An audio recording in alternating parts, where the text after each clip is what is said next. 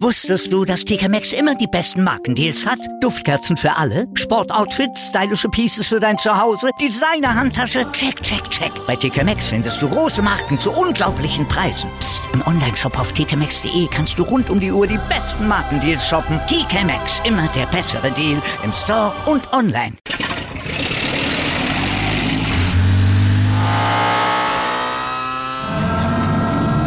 Von 0 auf 100. Aral feiert 100 Jahre mit über 100.000 Gewinnen. Zum Beispiel ein Jahr frei tanken. Jetzt ein Dankeschön, rubbellos zu jedem Einkauf. Alle Infos auf aral.de. Aral, alles super. Gestern haben wir da noch drüber berichtet, über den Erwartungsdruck, der auf Mario Götze lasten wird, wenn er wirklich zur Frankfurter Eintracht wechselt. Jetzt ist der Wechsel ja fix und jetzt geht's auch schon los mit dem Erwartungsdruck. Ja, stimmt. Es wird eifrig spekuliert, ob Götze dann über Frankfurt, also nicht nur über den Flughafen Frankfurt, sondern über die Station Eintracht Frankfurt noch ein Last-Minute-Ticket für Katar lösen wird. An diesen Spekulationen beteiligen wir uns Stand jetzt nicht. Wir fassen aber andere heiße Eisen an. Ja, wir ordnen im Top-Thema zum Beispiel den Manet-Transfer der Bayern noch mal ein bisschen ein, schauen auf die trotz dieses Transfers noch offenen Baustellen bei den Münchnern und nehmen uns des Umgangs mit dem Thema Transgender im Sport an, bei dem der Weisheit letzter Schluss offenbar noch nicht gefunden wurde. Interessante Themen, die wir heute mit euch beziehungsweise für euch behandeln und sagen guten Morgen zu Stand jetzt zum ersten Sportpodcast des Tages. Unterstützt wie immer vom Sportinformationsdienst SED. Ich bin Andreas Wurm. Ich bin Malte Asmus und wir würden uns freuen, wenn ihr uns liked, besternt, rezensiert und natürlich abonniert und weiter sagt, dass man uns überall hören kann, wo es Podcasts gibt und dass wir auch einen Newsblog haben, der mehrmals täglich wirklich auf den Stand jetzt gebracht wird. Also wiederkommen lohnt sich auf meinsportpodcast.de oder im Podcatcher eurer Wahl. Einfach mehrfach runterladen. Ihr werdet immer mit neuen Infos versorgt. Darüber spricht heute die Sportwelt. Stand jetzt. Die Themen des Tages im ersten Sportpodcast des Tages. Stand, Stand, Stand, Stand. Jetzt. Mit Andreas Worm und Malte Asmus auf meinsportpodcast.de. Analyse. Der Kader der Bayern für die neue Saison nimmt also immer mehr Form an. Rechtsverteidiger Nusir Masraoui ist schon da und Mittelfeldspieler Ryan Grafenberg ebenfalls. Sie sind ja schon länger als Neuzugänge feststehend. Ja, und heute wird dann auch noch der neue Superstar Sadio Mané offiziell vorgestellt. Der Königstransfer für die neue Saison. Der wird die Bayern inklusive Boni bis zu 41 Millionen Euro Ablöse kosten. Für einen Spieler seines Formats ist das allerdings ja auch ein Schnäppchen, muss man sagen. Zumal die Bayern durch Verkäufe und noch mögliche Verkäufe noch viel mehr einnehmen. Aber da kommen wir gleich noch zu. Da kann sich Brazzo mal, äh, ja, da, also man kann ja viel auf ihn schimpfen, ja, aber das hat er in dem Fall ganz gut gemacht. Ja, die Branche, die jubelt ja auch bereits. Ausnahmespieler, Unterschiedsspieler, Offenbarung, das sind so Beinamen, mit denen Manet jetzt schon belegt wird. Der wird gefeiert als einer, der auch Spieler um sich herum besser macht. Also quasi so ein Jürgen Klinsmann, nur eben ohne Butterfiguren. Allerdings, ja gut, man hat jetzt natürlich auch schon von englischen Kollegen gehört, der wird sich irgendwie wund liegen bei den Bayern, nur im dritten Gang arbeiten müssen und verschwendet die beste Zeit seines Lebens. Naja, das wollen wir erst mal sehen. Also der wird bei den Bayern jedenfalls das ein oder andere Problem lösen können, aber natürlich definitiv nicht alle. Und ein paar Problemstellen, ein paar Baustellen gibt's ja noch bei den Bayern, stand jetzt.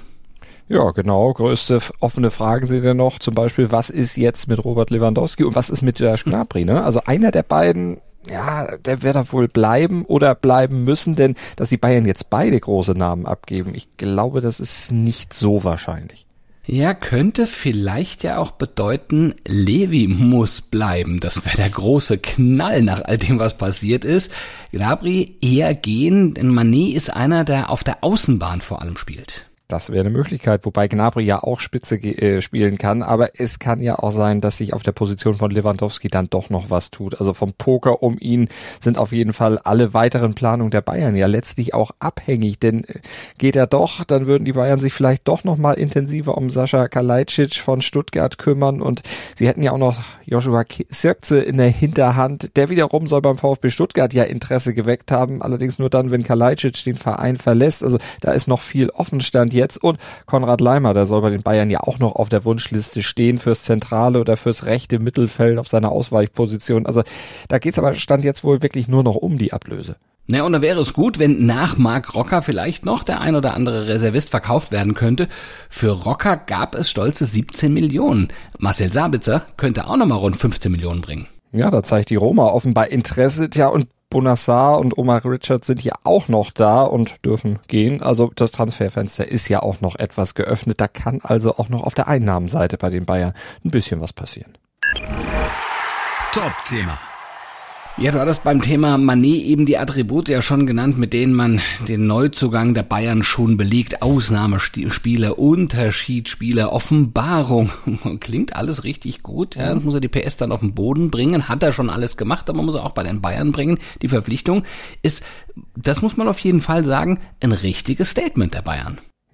Das ist es auf jeden Fall. Die haben sich also wirklich bewusst entschieden, den besten Spieler zu holen, der Stand jetzt auf dem Markt ist, obwohl sie auf seiner Sahneposition eigentlich gar nicht unbedingt Bedarf hätten, denn offensiv und auf Außen, da haben die Bayern ja doch noch den einen oder anderen nicht so schlechten Spieler schon im Kader. Aber sie zeigen damit natürlich auch dem BVB, der ja ebenfalls gerade am Aufrüsten ist, dass sie alles dafür tun werden, dass ihr Vorsprung in der Bundesliga zumindest nicht kleiner wird. Und sie zeigen damit auch, dass die Bundesliga auch wenn da aus England, du hast die Stimmen eben schon zitiert, ja sehr viele negative Rufe kommen, vielleicht doch nicht so unattraktiv sein kann, wie viele Spötter da eben manchmal Glauben machen wollen. Mhm, ja, aber auch fürs Innenleben der Bayern ist dieser Transfer natürlich ganz, ganz wichtig. Für Salihamidzic und für Kahn, hab's gerade ja schon auch anklingen lassen. Mhm. Jetzt können sie sich auch mal feiern lassen. Ne? Endlich einen richtigen Transfer-Coup haben sie gelandet, denn die müssen ja immer ja sich noch irgendwie messen lassen an Hönes und Rummenigge und sie müssen sich da auch noch emanzipieren.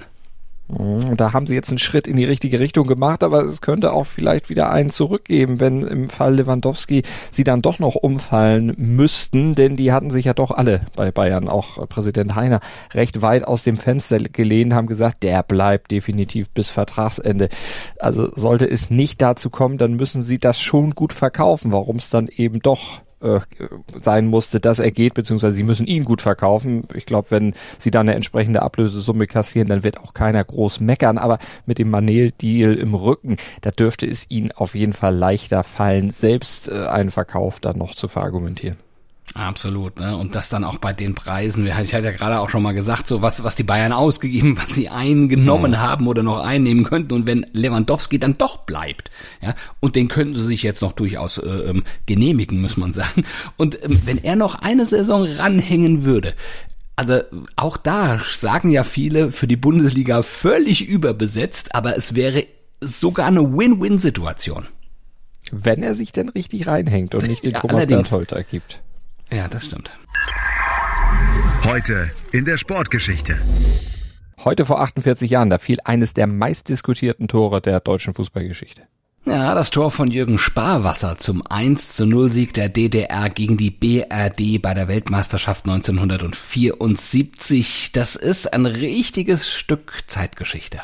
Mhm, das fiel damals in der 78. Minute der Partie in Hamburg. Ein Diagonalpass von Erich Hamann. Über 40 Meter hatte es eingeleitet. Sparwasser war damals von drei Gegenspielern umringt gewesen, nahm den Ball gekonnt mit, ließ die drei ins Leere laufen, lief dann ganz alleine auf Sepp Meier zu, verzögerte einen Moment, Horst-Dieter Höttges, der gerätschte ins Leere, Meier ging zu Boden, der tauchte viel zu früh ab und Sparwasser, der konnte dann den Ball mehr oder weniger locker über ihn in die Maschen heben. Ein wirklich besonderes Tor für die DDR, klar, aber auch ein wichtiges Tor für den späteren WM-Titel der deutschen Nationalmannschaft damals, denn nach der Pleite äh, des Top-Favoriten kam es in Malente im Trainingslager in Ostholstein zum großen Knall. Da wurde quasi im Luftkurort ein bisschen Luft gemacht und dann ging ein Ruck, ein Ruck durch die deutsche Mannschaft. Ja, die Truppe raufte sich tatsächlich zusammen. Franz Beckenbauer hatte damals dann die Macht an sich gerissen, vielleicht auch den Trainer, den Bundestrainer Helmut Schön so ein bisschen entmachtet. Am Ende ja, schwang der Kaiser das Zepter, führte die Nationalmannschaft dann aber auch zum zweiten WM-Titel. Analyse.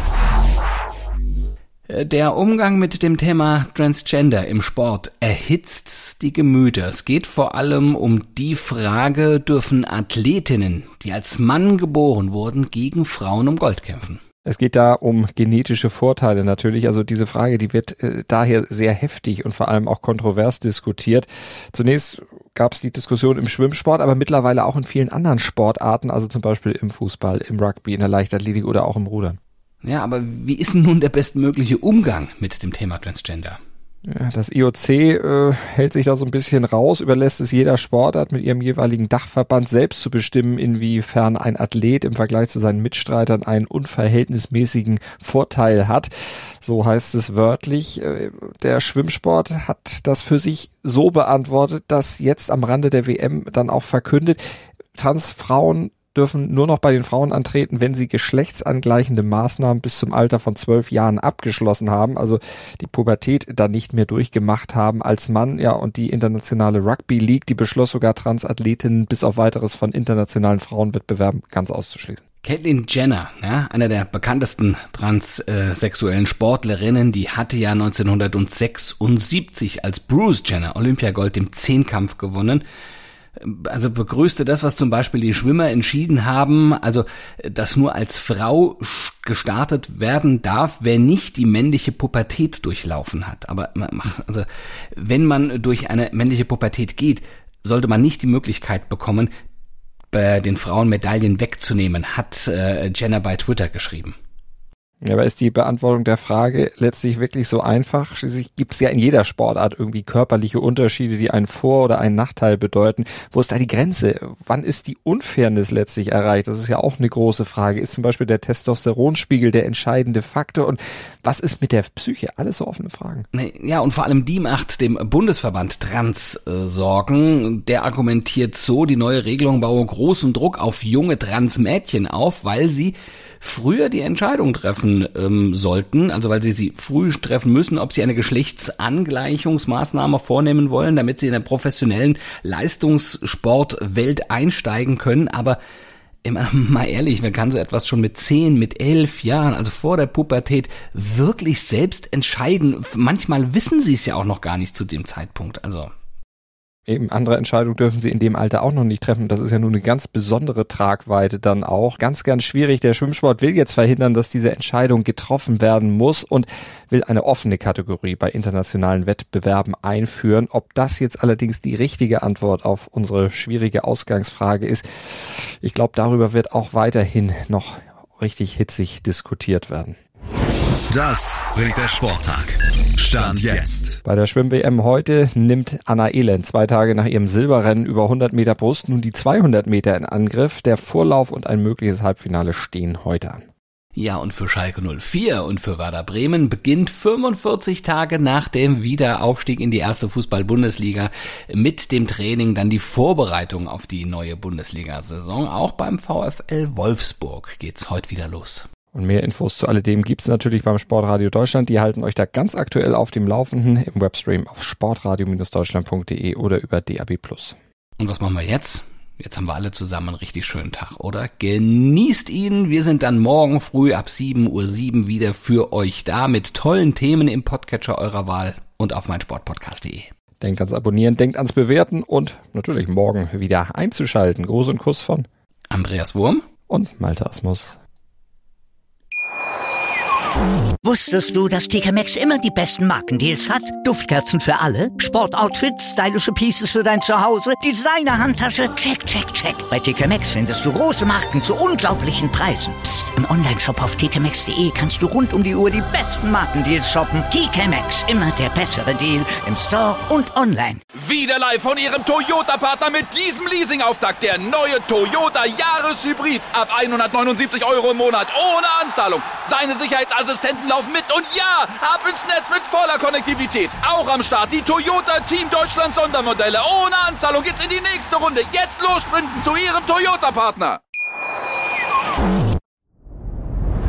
Dir hat dieser Podcast gefallen? Dann klicke jetzt auf Abonnieren und empfehle ihn weiter. Bleib immer auf dem Laufenden und folge uns bei Twitter, Instagram und Facebook. Mehr Podcasts aus der weiten Welt des Sports findest du auf meinsportpodcast.de.